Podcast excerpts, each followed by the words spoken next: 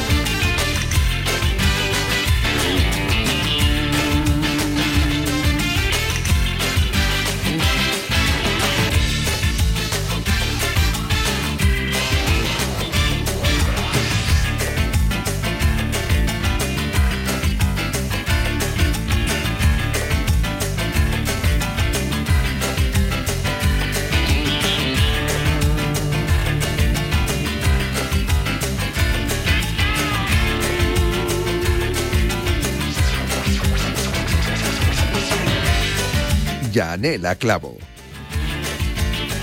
Saludos, ¿qué tal? Muy buenas tardes. Bienvenidos a Cuídate. Hablamos de salud en Radio Marca. Oye, mira, que ya ha pasado un mes, ¿eh?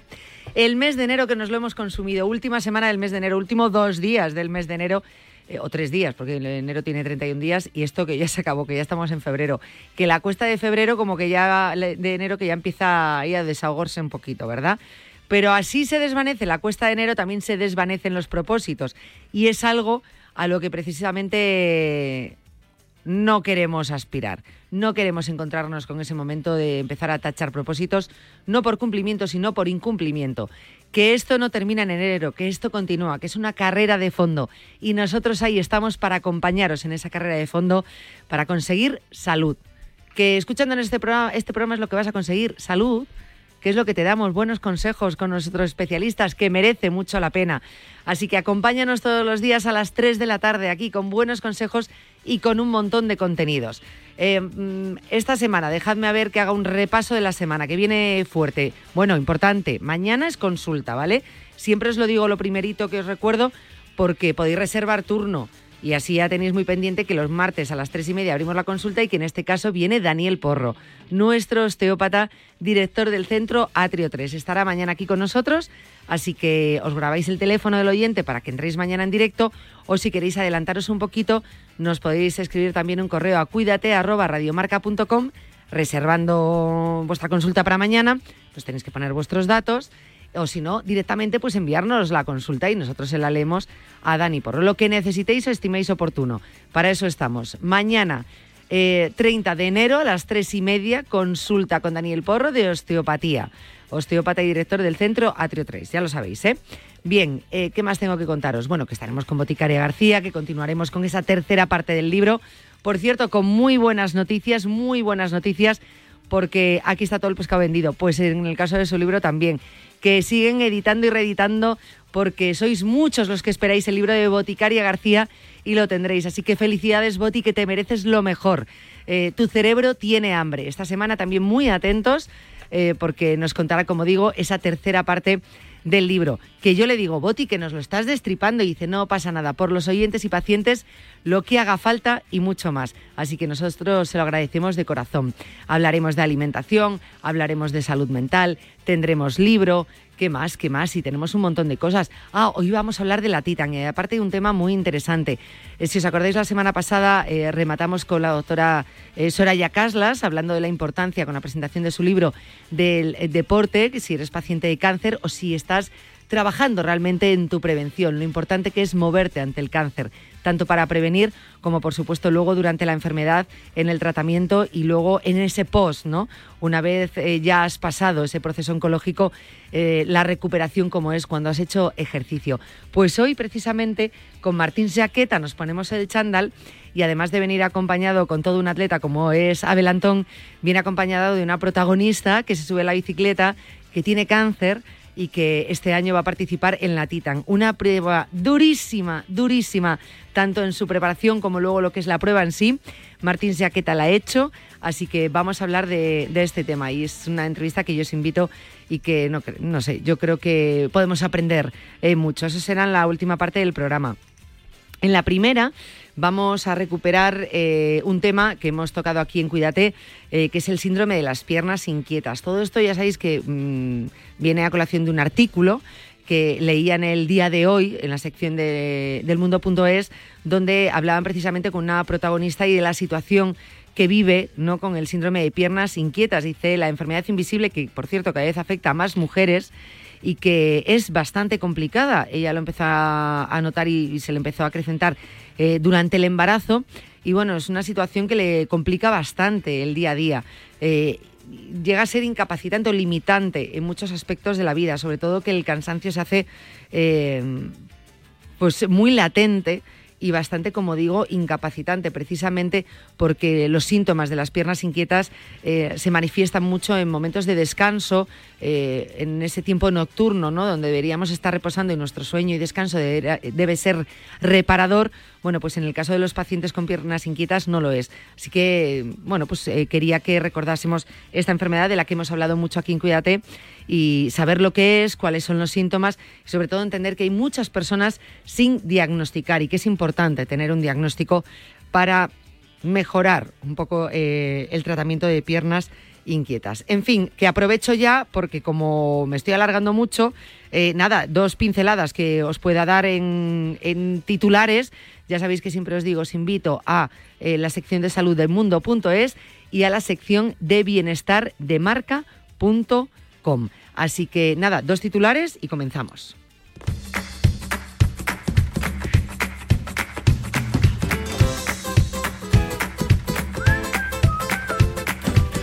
Y bien, vamos con ello. Un estudio español señala que tres de cada cuatro alérgicos a la penicilina no lo sería. Y este titular es muy, muy importante. El hospital de, hospital de Llobregat, eh, Belice, creo que se llama, ha liderado, se pronuncia mejor, se llama así, pero que se pronuncia, ha liderado un trabajo que subraya el eh, sobre diagnóstico de alergias a fármacos.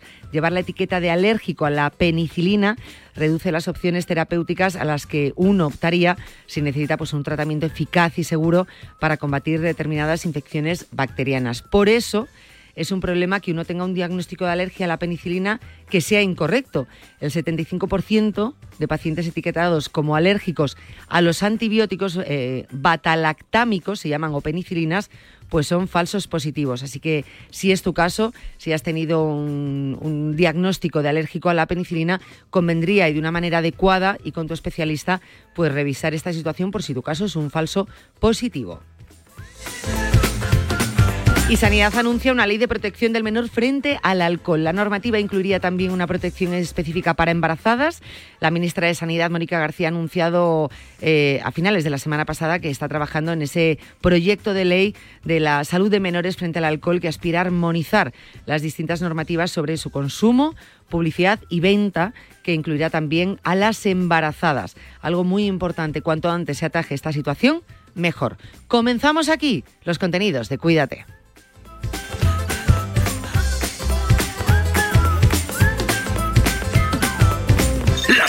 De goles llegan a Radio Marca.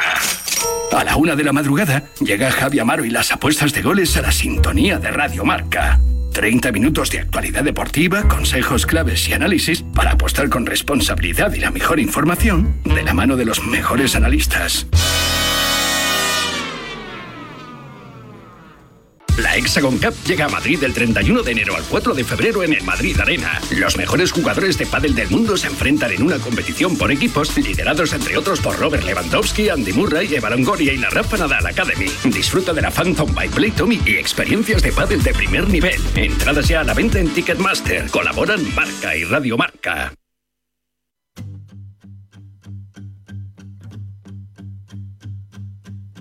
You love me for my thick sunglasses and my Tony Lomas and my Dodge Dart Classic. You said I'll be Johnny and you be June, and I'll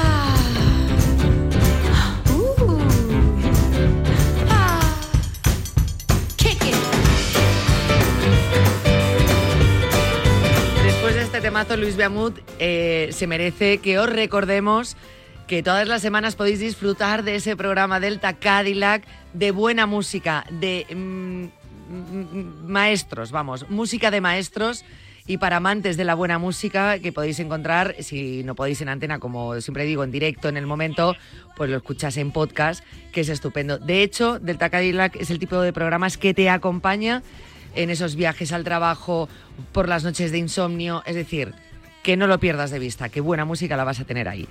Precisamente estamos hablando de sueño y vamos a continuar. El tema que tratamos hoy es el síndrome de piernas inquietas. Hasta un 10% de la población adulta y hasta un 4% de los niños y adolescentes pueden padecer el síndrome de piernas inquietas. Hasta 2 millones de personas podrían padecer este síndrome en nuestro país, en España. Y ojo, hasta un 90% de las personas que lo padecen podrían estar sin diagnosticar. Por lo tanto, quizá por desconocimiento, por desinformación, por eh, notar que nos ocurre algo pero no sabemos el qué, no conocer los síntomas, no conocer la enfermedad, no acudimos a la consulta del médico que nos pueda derivar o, directamente no sabemos a qué especialista ir y estamos sin diagnosticar, sin un tratamiento.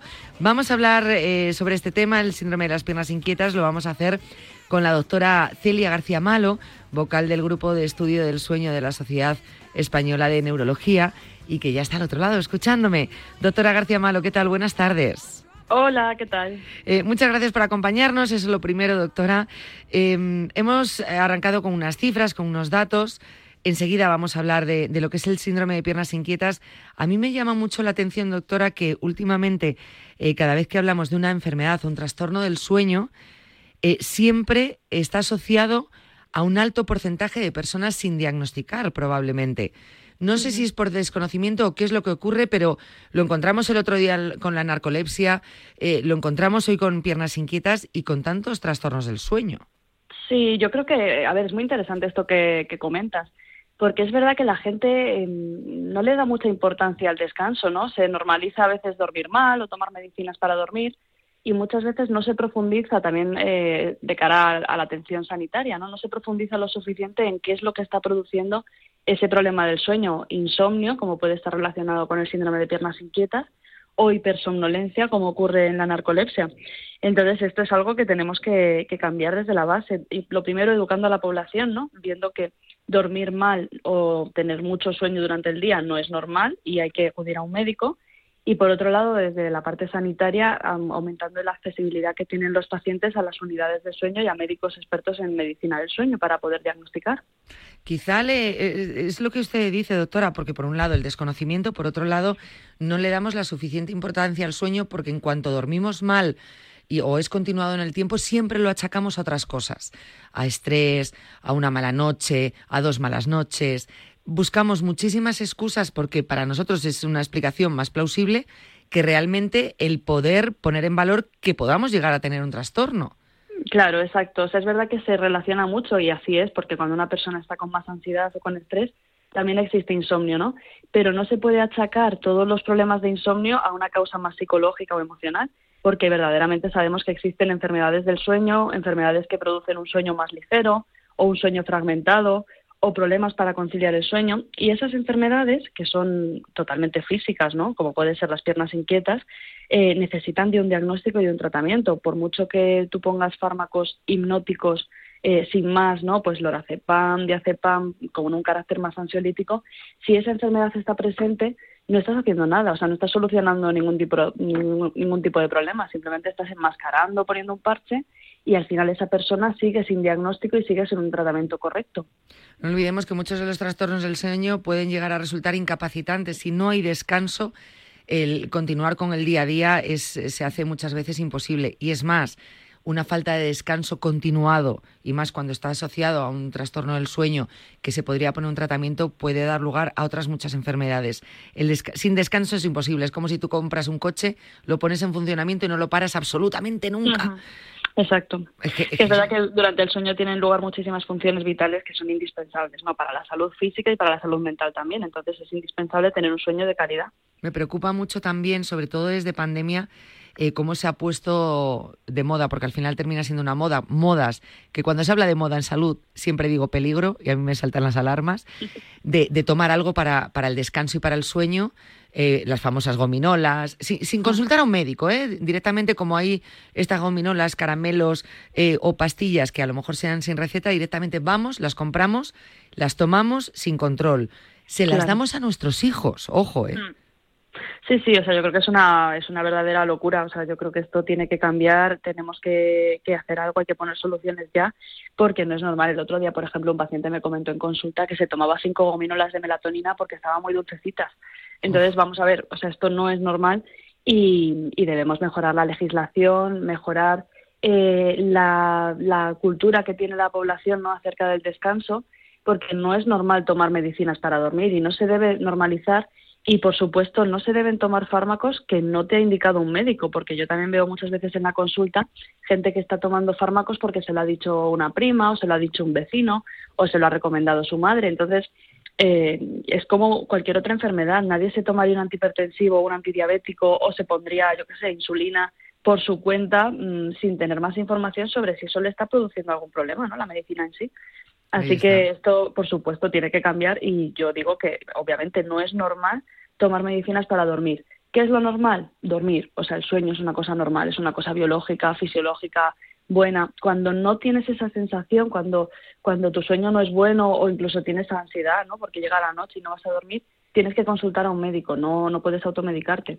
Ahí está, y eso es lo importante, y eso tenemos que tenerlo muy claro. Por mucho que, nos den esas gominolas o pastillas sin receta, no significa que sea inocuo y que pueda tomarlo aquí a expuertas y sobre todo porque no estamos eh, yendo a, la raíz del problema y, solucionarlo. Como, como por ejemplo un poco el, síndrome de piernas inquietas que nos ha traído a hablar hoy de ello, em, que, que lo padece tantísimas personas y muchas de ellas, repetimos, sin diagnosticar, hasta un 90% sin diagnosticar. ¿Qué es el síndrome de piernas inquietas, doctora?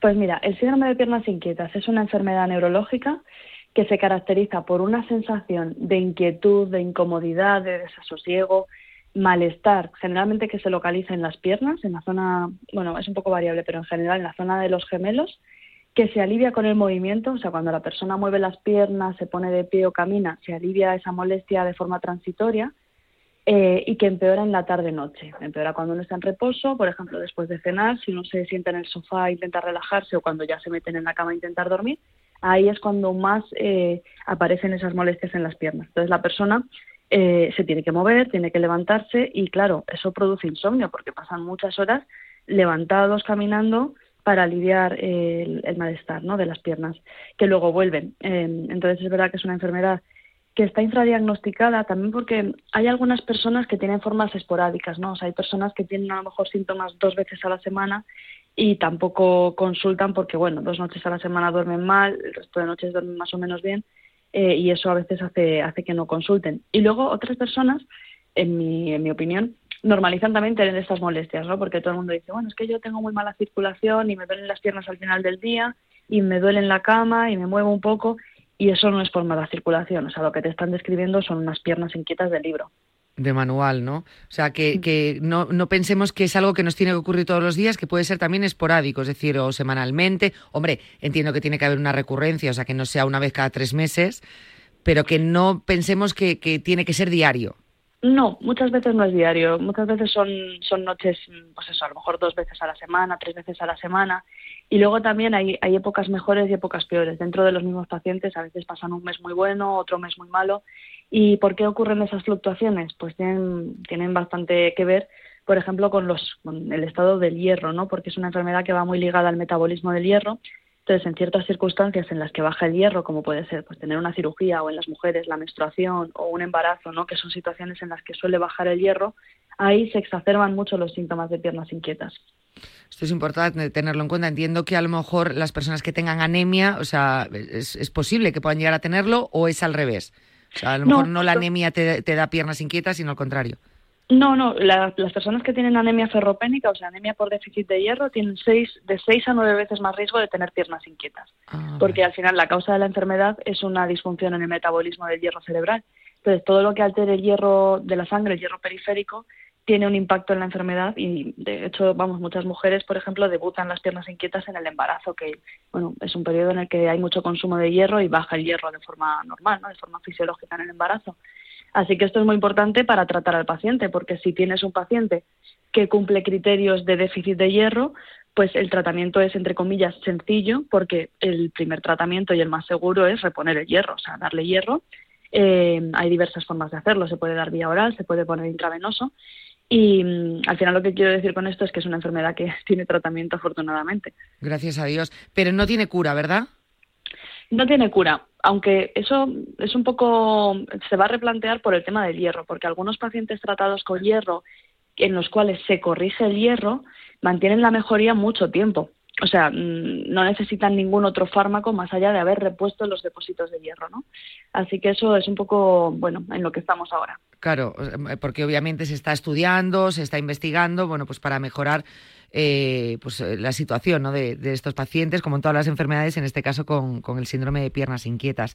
Mm. Em, no sé si hay factores, aparte del hierro, factores eh, del día a día que puedan llegar incluso a agravar la, este síndrome o a que tengamos más posibilidades de, de tener esos episodios.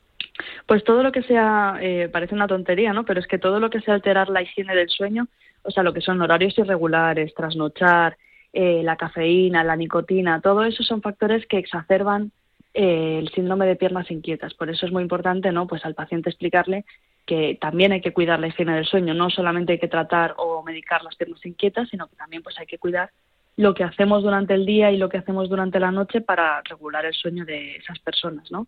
Y luego también acerca del ejercicio físico, hay un punto, esto es muy interesante dentro de la enfermedad porque hay como dos partes, ¿no? Hay gente que si no hace nada de ejercicio está mal de las piernas, pero si hace demasiado ejercicio también está mal de las piernas. Y ahí cada paciente tiene como su, su experiencia, ¿no? Y es lo que cuenta. Eh, haciendo un ejercicio físico moderado, que puede ser distinto según cada paciente, puede ser beneficioso para la enfermedad. Ah, vale, o sea que depende de cada caso un poco, bueno, pues haciendo la práctica, hombre, obviamente el ejercicio siempre ayuda, siempre decimos que de una manera moderada, ¿no? Eh, mm. Porque al final pasarse y extralimitarse también es malo, pues en este caso que, el paciente se vaya probando, pero desde luego con ejercicio físico puede mejorar esos síntomas, pero ojo, ¿eh? que no de repente ponerse aquí a, hacer ultramaratones. luego los pacientes vienen y ya se lo saben, o sea, ya ellos han vivido con la enfermedad bastantes años, ¿no? Y ya saben, oye, si hago esto, si yo qué sé, si juego al pádel por la tarde-noche, las piernas fatal por la noche, no me dejan dormir. O sea, que ya cada uno lo tiene ya, eso es muy claro, porque ahí es la experiencia, ¿no? Al final, si lo haces varias, varios días seguidos, te das cuenta que te va mal para tu enfermedad no te va bien y eso los pacientes son los que, los que lo saben. Eh, siempre pensé con el síndrome de piernas inquietas que era una, eh, un trastorno que, aparecía o que éramos más conscientes o que daba la cara eh, con una edad más avanzada o en edad ya adulta. se habla que ahora mismo, por ejemplo, y decíamos en, en esta información que ofrecía la Sociedad Española de Neurología, que hasta un 4% de niños y adolescentes pueden padecer este síntoma. O sea, que puede aparecer incluso en edades tempranas. Sí, de hecho, muchos pacientes que yo veo ahora como adultos me lo cuentan, ¿no? Que en la infancia, en la adolescencia ya tenían de vez en cuando lo de las piernas, que a veces estar sentados haciendo deberes les costaba, ¿no? Porque tienen como esa, esa necesidad de moverse. Y a veces en niños, o sea, existe el síndrome de piernas inquietas, por supuesto, pero los niños a veces manifiestan síntomas un poco distintos porque tampoco son muy conscientes o muy capaces de verbalizar las molestias en las piernas y lo que acaba ocurriendo es que son niños muy movidos, ¿no? Con un eh, entre comillas, con una hiperactividad y de hecho a veces se puede confundir el diagnóstico con un trastorno eh, por déficit de atención e hiperactividad y esto es lo, verdaderamente importante y por eso los diagnósticos tienen que ser médicos y tienen que estar basados en, pruebas, ¿no? Tienes que saber qué problema original tiene ese paciente para poder corregirlo. Porque vuelvo un poco a lo mismo, ¿no? Si se trata de un niño con piernas inquietas, en los niños clarísimamente el mejor tratamiento va a ser el hierro. Obviamente. Eh, ¿Tiene que ver algo o el factor hereditario es importante? ¿Es una enfermedad que se hereda o se sabe por qué se inicia? Pues eh, muchísimo. O sea, ya se han identificado varios genes que tienen que ver con la enfermedad y hay historia familiar, o sea, hay antecedentes familiares en aproximadamente el 60% de las personas. Y, esto es muy interesante porque hace décadas no se conocía esta enfermedad, pero cuando tú ves a los pacientes y yo siempre pregunto por la historia familiar, si creen que alguien de su familia lo tuvo, eh, pues hay mucha gente que te dice, pues sí, mi abuela estaba todo el tiempo caminando por la noche en el pasillo, que la quemaban las piernas, que la dolían, tal. pues efectivamente, seguramente la abuela tuvo piernas inquietas. A veces no se hereda en todas las generaciones, pero sí que hay una agrupación familiar y si la preguntas la encuentras. O sea, que es importante saber esto. No sé si hay eh, enfermedad o trastornos. Es que mm, nunca sabes a veces si decir trastornos del sueño o enfermedades del sueño, eh, que puede llegar a ser lo mismo o no sé si lo estamos tratando eh, bien. Sí, sí, correcto, correcto, está bien. Perfecto. Que haya otros trastornos del sueño que al final eh, estén relacionados, es decir, que se puedan dar más de un trastorno del sueño cuando tienes piernas inquietas, que puedas tener narcolepsia o somnolencia diurna con piernas inquietas o todo puede llegar a, ir, a estar relacionado. Pues sí, o sea, la verdad es que luego en la consulta, pues igual que una persona puede ser diabética hipertensa, ¿no? Pues puedes tener pacientes con piernas inquietas y con apnea del sueño, por ejemplo, es una combinación que se ve bastante en la consulta. Puedes ver las piernas inquietas con el insomnio, va prácticamente siempre unido porque siempre los pacientes suelen tener insomnio y puedes tener también piernas inquietas con narcolepsia y con otros trastornos del sueño. Así que la cosa puede ser un poco más compleja, pero bueno, no por ello tiene peor pronóstico, ¿no? Al final lo más importante es diagnosticar las patologías y poder tratarlas. Y poder tratarlas, desde luego, porque repetimos que puede llegar a ser incapacitante esa falta de sueño, ¿no? Eh, doctora, el, eh, una vez, bueno, llega el paciente a la consulta, refiere estos síntomas, entiendo que escuchando al paciente eh, a veces es de manual y de libro que, que, sea síndrome de piernas inquietas, sino cómo, cómo se diagnostica. ¿Hay alguna prueba? Sí, pues a ver, una cosa importante es que si tienes dudas del diagnóstico, debes explorar al paciente, ¿no? O sea, siempre tienes que hacer una exploración neurológica porque hay otras enfermedades neurológicas que pueden parecer también unas piernas inquietas. Y luego, en algunas ocasiones, hacemos estudio del sueño, que es una prueba, ¿no? Para monitorizar cómo es el sueño, cómo si tiene sueño profundo, si tiene despertares, si tiene algún problema respiratorio.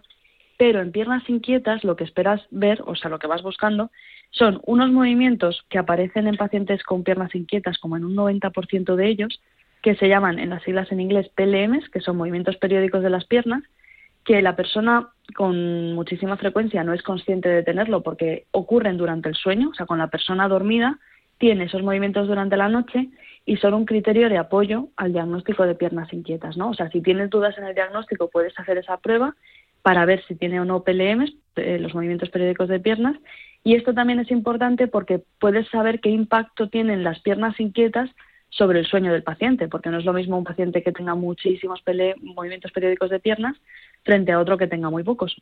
Y si en el momento de hacerte la prueba, por lo que sea esa noche, no tienes, Eso es una buena pregunta. Es complicado. Pero mira, esto es muy, es muy interesante porque en general, cuando las tienes, aparecen. O sea, es como la apnea.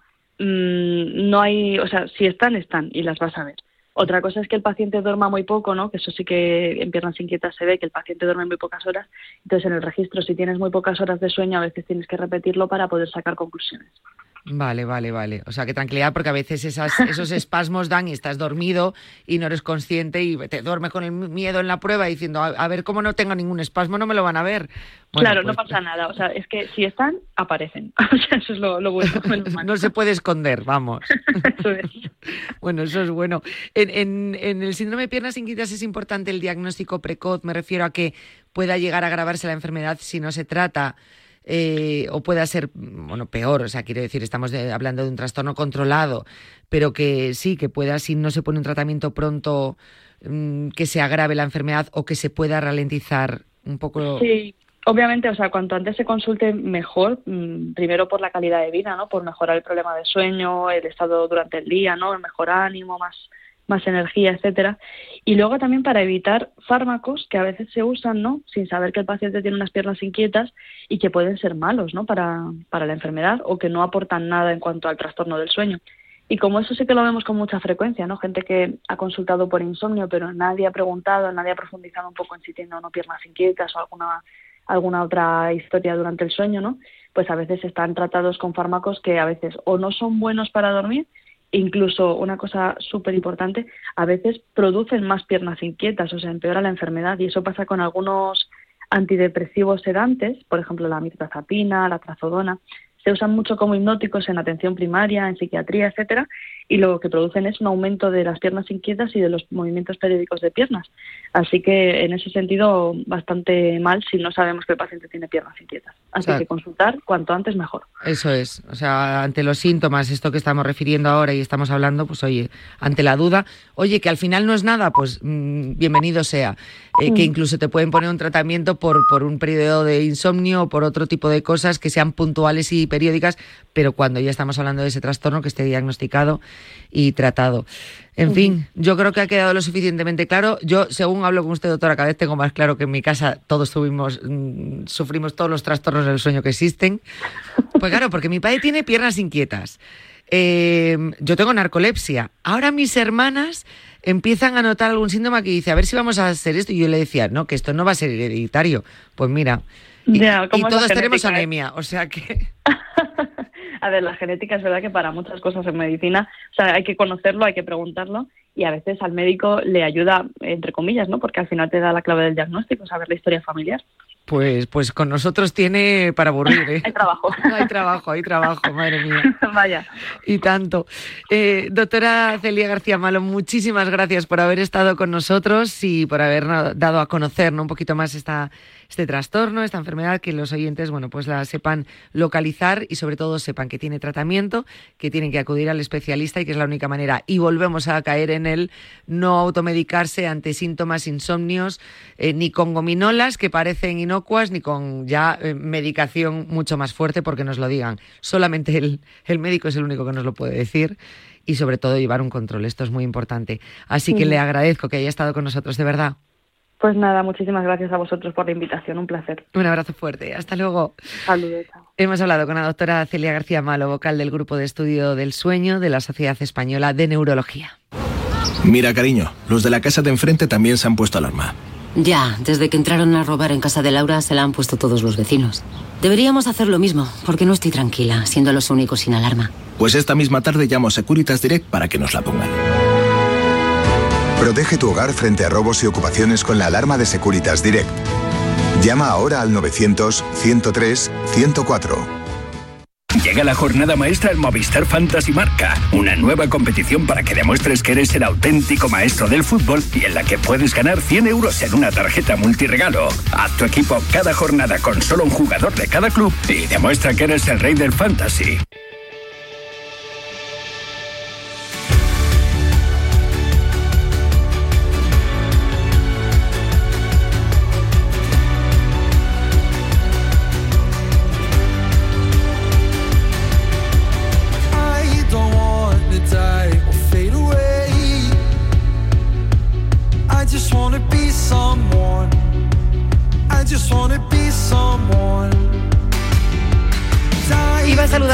Pero se ha levantado del sitio.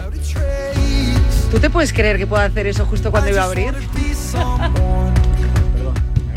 He ido a pillarlo, lo he hecho adrede, Martín. Me agarró calor porque me puse a mover, me puse a mover y me agarró calor, ya me estaba entrenando. Martín, Martín, es que lo he hecho adrede, siempre suena mucho la sintonía, nos gusta que suene. Pero como siempre, oye, todos los lunes al final Martín está ahí, martillo pilón, que hagamos ejercicio. Y se ha levantado un momento a quitarse la chaqueta y dije yo, aquí abrimos micrófono y le voy a pillar, hombre. ¿No nos pilla siempre a nosotros? Pues ala, te pillamos a ti. Luisita aposta, Sí. no pasa nada. Pero bueno, soy sincera. Te perdono. Podía mentirte. Te perdono. Aunque no me hayas pedido perdón, yo te perdono. Ah, perdón, perdón. te pido perdón.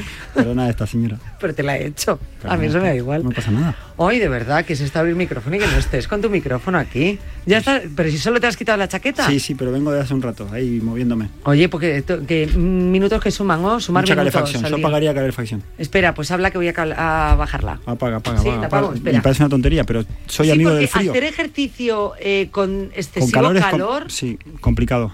Y de verdad que yo considero que el frío, un, poquito de frío, no, no, no un frío extremo, pero para mí hace bien a nuestro cuerpo. Creo que nos hace un poquito más fuertes y a veces los cambios de temperatura, cuando vamos a un gimnasio que, o en casa, que tenemos una calefacción muy encendida, 23, nos movemos un poco, salimos y chupamos frío, pues eso para mí nos hace daño. Entonces yo soy más partidario de estar eh, en la temperatura ambiente lo máximo posible, sin sufrir, claro. Te acabo de poner temperatura ambiente.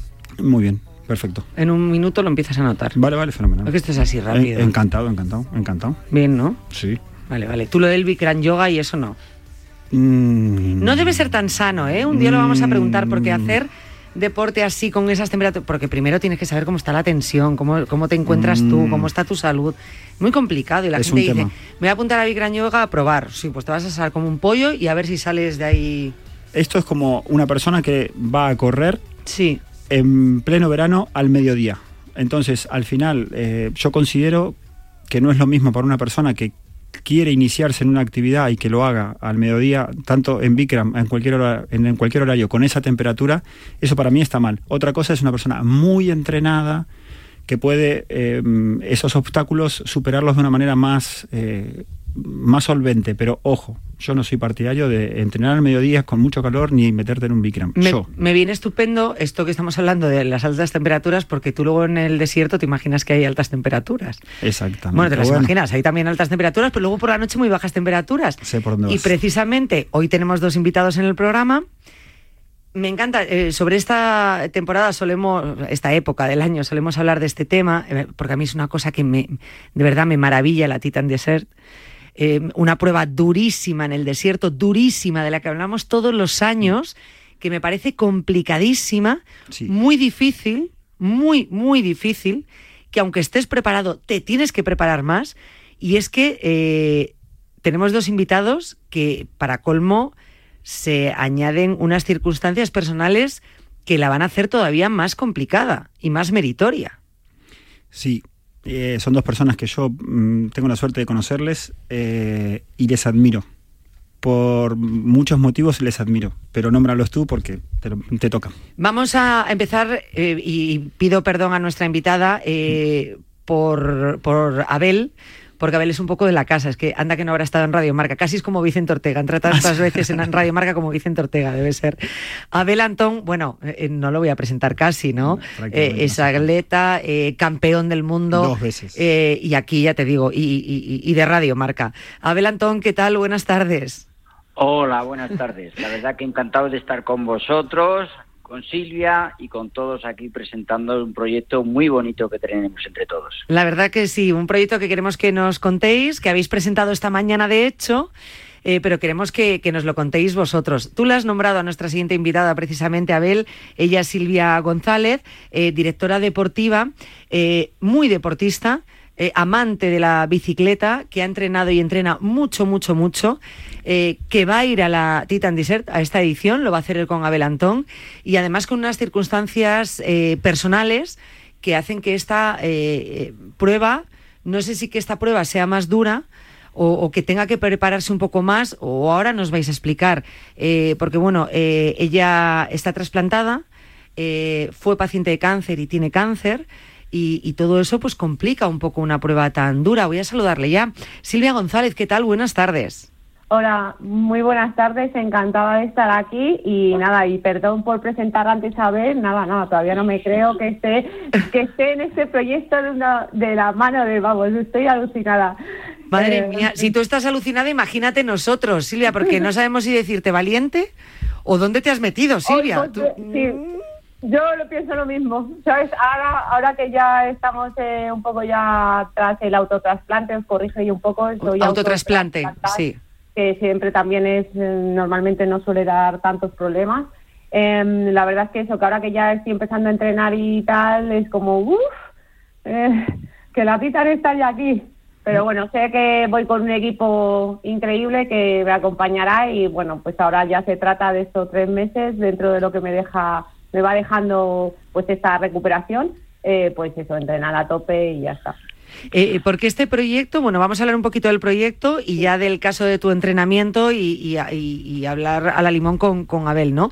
Este proyecto que además presentáis hoy, que acudís juntos, ¿no? A, a la Titan Desert, ¿en qué consiste este proyecto?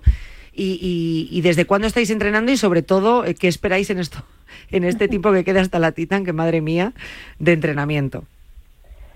Bueno, este proyecto nace un poco de la de pues pedalea contra el cáncer y gracias a Ural Centros Auditivos que tiene ahora coincide con su 45 aniversario han creado un proyecto que se denomina Ejemplos de superación actual, digo Aural, perdón, Entonces me encajaba perfectamente pues en una gesta como esta propuesta que nos lanzamos, yo creo que un poco ignorantes de, realmente lo que vamos a tener que superar.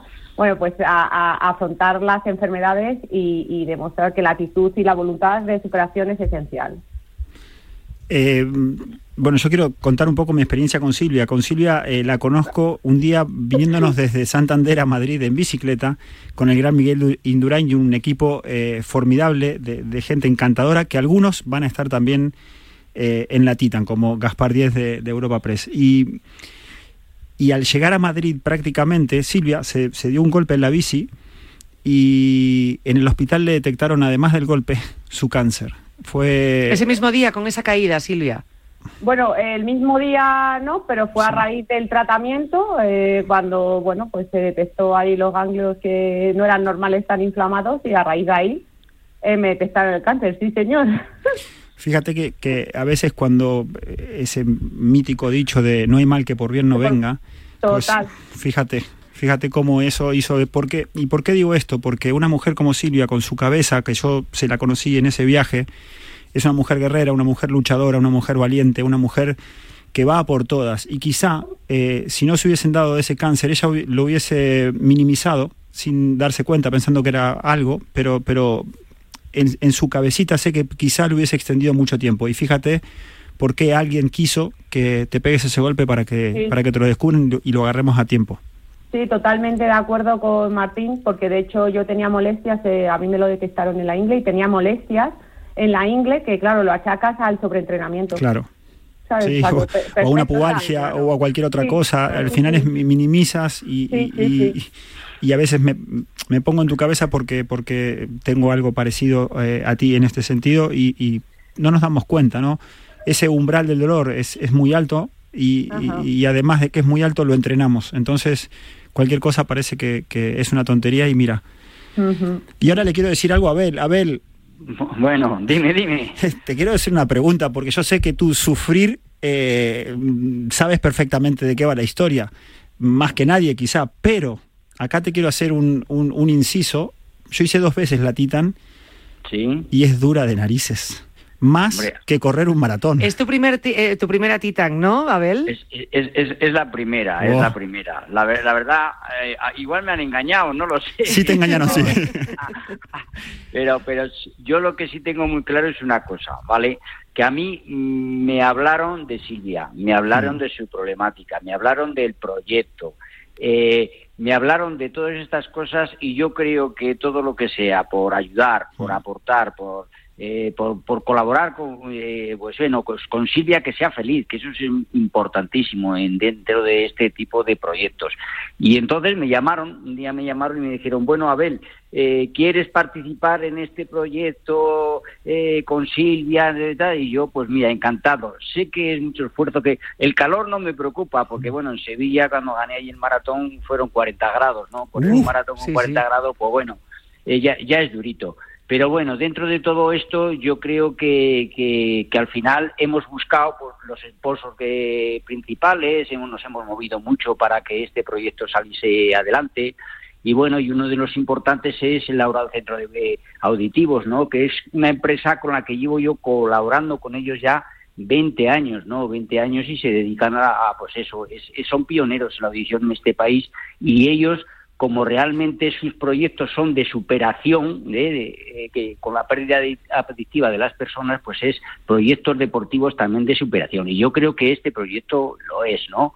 Y yo creo que eh, para mí y yo va a ser muy bonito. Voy a ser, colaborar con Silvia y ayudar y terminar la carrera. Y yo creo que vamos a ser tan felices esos días haciendo deporte, aunque realmente vamos a sufrir, estoy seguro, estoy seguro, no sé yo si me han engañado o no, pero yo estoy seguro que vamos a sufrir, pero lo importante es que nos lo vamos a pasar bien, ¿no? Y que es un eh, que merece la pena y yo la verdad que estoy muy contento. Entrenando mucho, la bicicleta no se me da muy bien, pero pero bueno, sí que es verdad que he hecho cosas, he hecho la, la Indurain, o sea, que he hecho cosas en bicicleta, o sea, que por lo tanto estoy entrenando y estoy preparando para, para conseguir este reto que yo creo que es muy importante. Abel, Silvia, acuérdense de este dato que les voy a dar, es van a estar contentos hasta la etapa 3.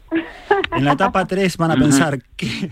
¿Qué estoy haciendo aquí? Hubiese sido más feliz, Silvia, si nos hubiésemos cenado por ahí algo eh, tan tranquilo. Sí, hubiese- hubiésemos hecho otra cosa. Hasta la etapa 3, porque en la etapa 1 hay, una, hay un entusiasmo importante, en la etapa 2 se mantiene, en la etapa 3 empezamos a dudar de en la locura que nos metimos y ni hablar en la 4, en la 5 y en la 6. Eso sí, cuando crucen esa meta, la gloria eh, les va a invadir en todos vuestros rincones de cuerpo. Ya. Así que que... Madre mía, eh, en la etapa 3 os veo llamando a Martín Bueno, bueno. y, y- y mandándole a freír, vamos. Sí, sí, la etapa 3 Diciendo esto se dura. avisa. Es dura. Es dura, es duro. Es dura y aparte... perdón. Es, es, no, mira, es duro porque, bueno, yo ahora estoy entrenando y estoy haciendo algún día 60 kilómetros y se me hacen eternos, no Hola. te digo nada cuando sean 100 todos los días. O sea, A ver, eh, Sevilla, Sevilla va a ser la etapa 1, Sevilla va a ser la etapa 2, Sevilla va a ser la etapa 3, la 4, la 5 y la 6. y las 6, por Así eso, que, por eso que, eh, suma. No, no, no, que va, que, va a ser- Pero bueno, yo creo que somos deportistas. Sí. ¿eh? Y los deportistas, pues eso, debemos de dar ejemplo, de ejemplo de superación, de superación. Y yo pienso que vamos a estar ahí al pie del cañón y, y mentalizados a tope para conseguirlo. Al final es lo importante y es lo que tiene que quedar, ¿no? Y es lo que tiene que motivar el por qué se está haciendo esta prueba y el por qué vais eh, ese equipo hasta, hasta allí para hacer la Titan, para, para conseguir acabarla y que y todo lo que va a suponer ello, ¿no? Y la satisfacción, lo que decía Martín, cuando lleguéis a meta, esa satisfacción de, de haberlo conseguido. Eh, Silvia, en tu caso, como, como, como dice, a ver, yo no sé si me han engañado. Silvia, ¿tú cómo, cómo te lanzas a esto? Porque a ti la bicicleta te encanta. Sí, yo soy una apasionada de la bicicleta y también ahora ya, de alguna forma decirlo, una boca chancla, que a todo digo, venga, vamos para adelante, y luego digo, pero ¿quién me manda a mí a abrir la boca? O sea, Martín le, le- a Abel le engañaron y, y tú fuiste la boca chancla. Sí, sí, sí, total, vamos. ¿sabes? De todas formas, eh, a ver que no diga mucho, porque cuando lo, no, ya nos hemos conocido y tal, el comentario fue, Martín, para que te hagas a la idea, era como, bueno, tardaremos en cada etapa cuatro o cinco horas, ¿no? Porque una media de 25, 30 y yo, la madre que le... Espera, espera, espera, espera, espera, espera. No quiero, no quiero yo ser el que tire la pero no van a ser No, no.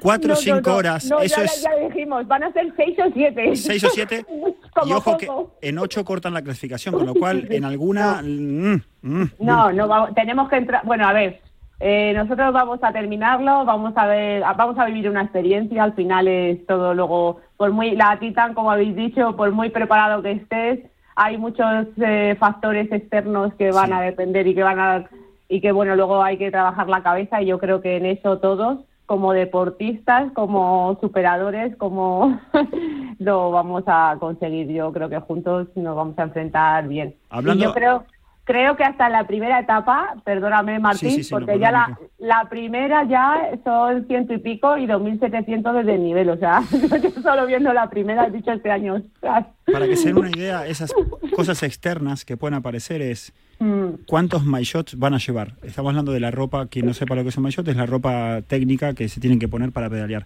¿Cuántas van a llevar? En principio llevamos tres. Sí. eh, una, o sea, yo quería llevar una para cada etapa, las cosas como son, pero bueno. Vale. Eh, otro, dime. Lo ideal sería una para cada etapa, pero si van a Sí. llevar tres, según terminen cada etapa, lavarla como si no hubiera un mañana, porque eh, em, granito de arena que se queda ahí adentro Sí. hace un daño que no se lo pueden imaginar. Y aún así, cuidado con la eh, si alguno respira con, transpira con mucha sal, ojo, porque también hace mucho daño. Eh, Ese es un pequeño Dile algo detalle. bonito de la Titan. No, no, Dile la- algo la- bonito de la Titan. La Titan es un paisaje increíble, único. Van a charlar, van, va- van a conocerse vuestras a vidas, va a ser maravilloso. Eh, y, y algún camellito también se van a cruzar, o sea que también yo vi un camello pequeñito, bebé. En esos momentos de dureza, yo creo que el camello te, te- te la trae al pairo. Bueno, dice, pero- pero ya me pueden foto. aparecer 20 camellos que dos. Y llevarse algo de jamón para, bueno, Sí. para, para hidratarse mejor, mm, comer bien. El jamón para hidratarse. Sí, parece una tontería, pero eh, Sí. es interesante para sí, Sí. retener un poquito más de Ah. líquido en tu cuerpo. Ah, pues mira, esto es interesante. Eso es todo un detalle. Mira, Yo, mira. yo lo tengo, yo lo tengo ya preparado todo. Claro, ¿eh? el jamón seguro, Abel. Yo el jamón lo prepararía lo primero. Eh, Lo primero. Yo, De, mayor yo ya tengo cuatro, ya que me ha dado, los centros adoptivos Aural me han dado cuatro mayor. Y les he dicho que me tienen que dar uno para cada día, o sea, que me tienen que dar dos más. Sí, Así que por lo menos voy uno cada día. Sí. O sea, que ahí llevo ventaja. Sí, rasca, rasca, rasca. Pues Soraya, tú pide también uno cada... Hoy, eh, eh, Soraya iba a decir yo, Silvia, pide, eh, pide uno cada día, ¿eh? Sí, sí, sí. sobre todo los culotes. A mí el mayor, fíjate, pero el culote... sí, los culotes, sí, exactamente, exactamente. Me he equivocado yo con el nombre porque precisamente las semana pasada, y es por eso quería hacer alusión, estuvo con nosotros la doctora Soraya Casla, que presentaba el libro em, eh, Ante el cáncer, Muévete, efectivamente. Y estuvo aquí bueno, pues en el programa presentando el libro, lo importante que es el deporte para los pacientes con cáncer. Eh, claro, se habla del deporte, mm. eh, bueno, pues el entrenamiento, ¿no? que no abandonen el deporte durante el tratamiento del cáncer y por supuesto también después. Mira, estás diciendo tú que sí, Silvia, yo creo que la conoces entonces a Soraya. Y, en tu caso eh, ha sido pues, pues eh, eh, primordial, ¿no? El deporte durante el cáncer. no lo has dejado, no lo has abandonado. No, no lo he dejado. Yo, mira, empecé, o sea, toda mi historia fue en el 2018 cuando me lo detectaron. En el 2019 empecé con tratamiento y estuve, o sea, ya he estado siempre entrenando.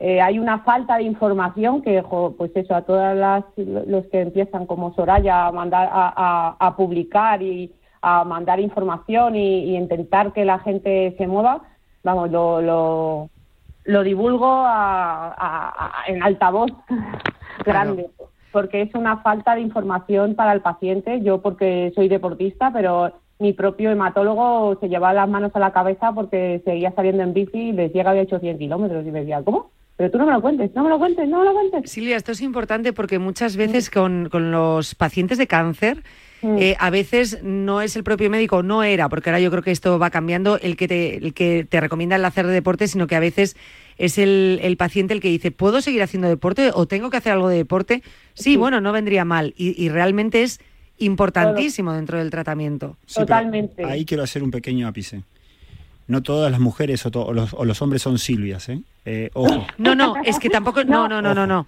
Eh, Silvia lo entiende, Silvia lo entiende y quien ha escuchado la entrevista de la semana pasada sabe lo que estamos diciendo. porque 100 kilómetros en bici Estamos hablando, no, no, no, no, solo para Silvia. No, Martín. Claro, o sea, o sea, yo también aquí, a ver, yo soy deportista Está claro que mi nivel de deporte, pues es como ahora que el cuarto día ya me había hecho 10 kilómetros andando. Entonces el hematólogo me dijo, pero tú, perdona, eras deportista, porque no lo sabía la historia. Entonces dije, sí, claro, entonces ya, vale, normal.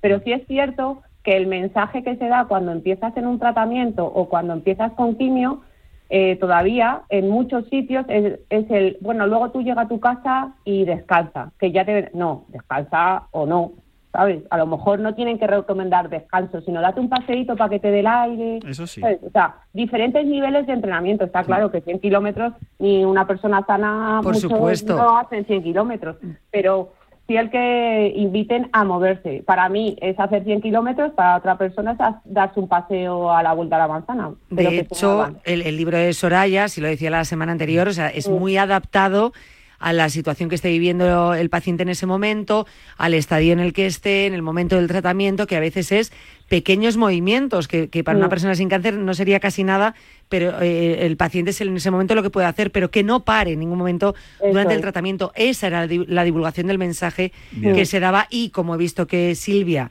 eh, conocía a Soraya en su caso, por eso estamos hablando de la importancia de, la actividad física, en, sobre todo cuando, cuando tienes cáncer, ¿no? Que no nos olvidemos porque es una parte vital del, tratamiento. Claro, no estamos diciendo que todos los pacientes de cáncer se vayan a la Titan, por favor.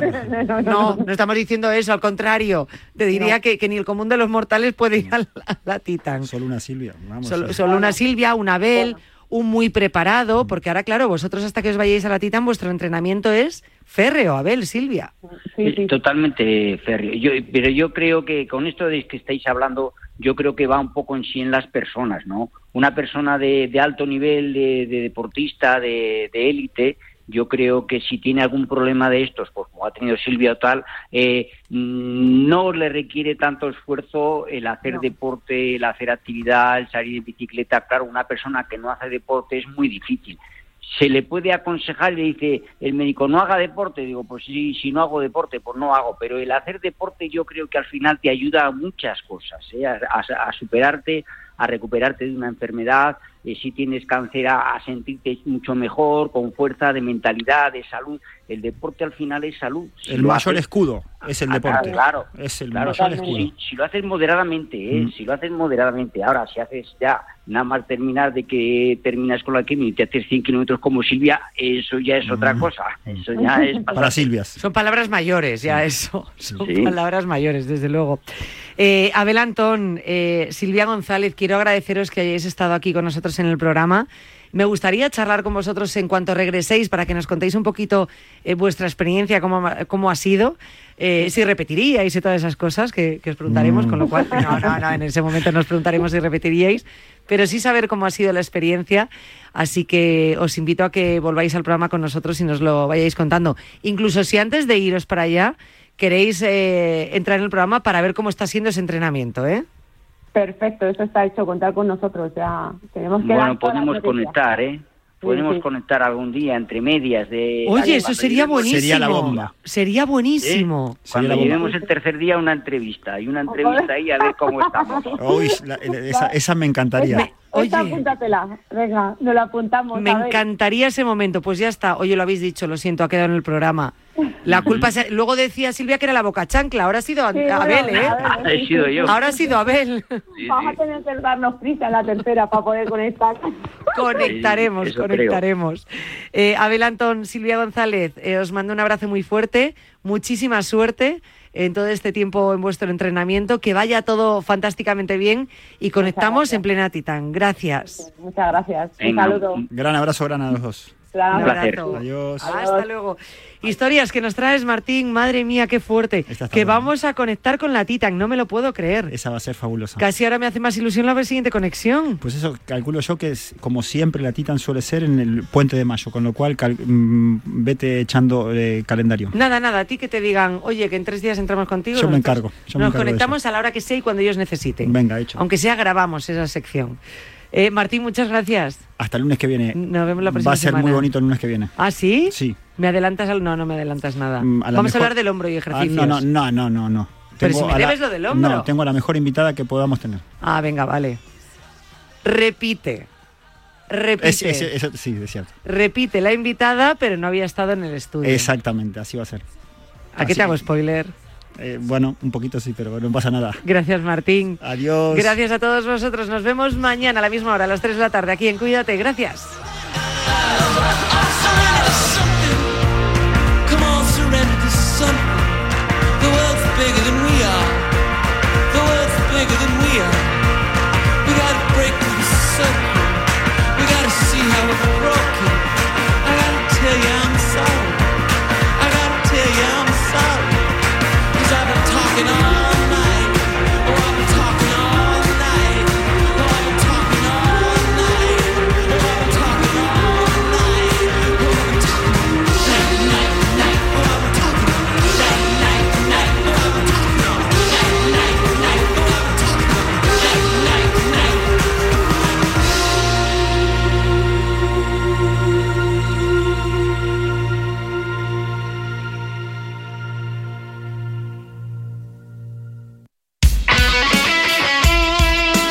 Deporte es nuestro. Radio Marca.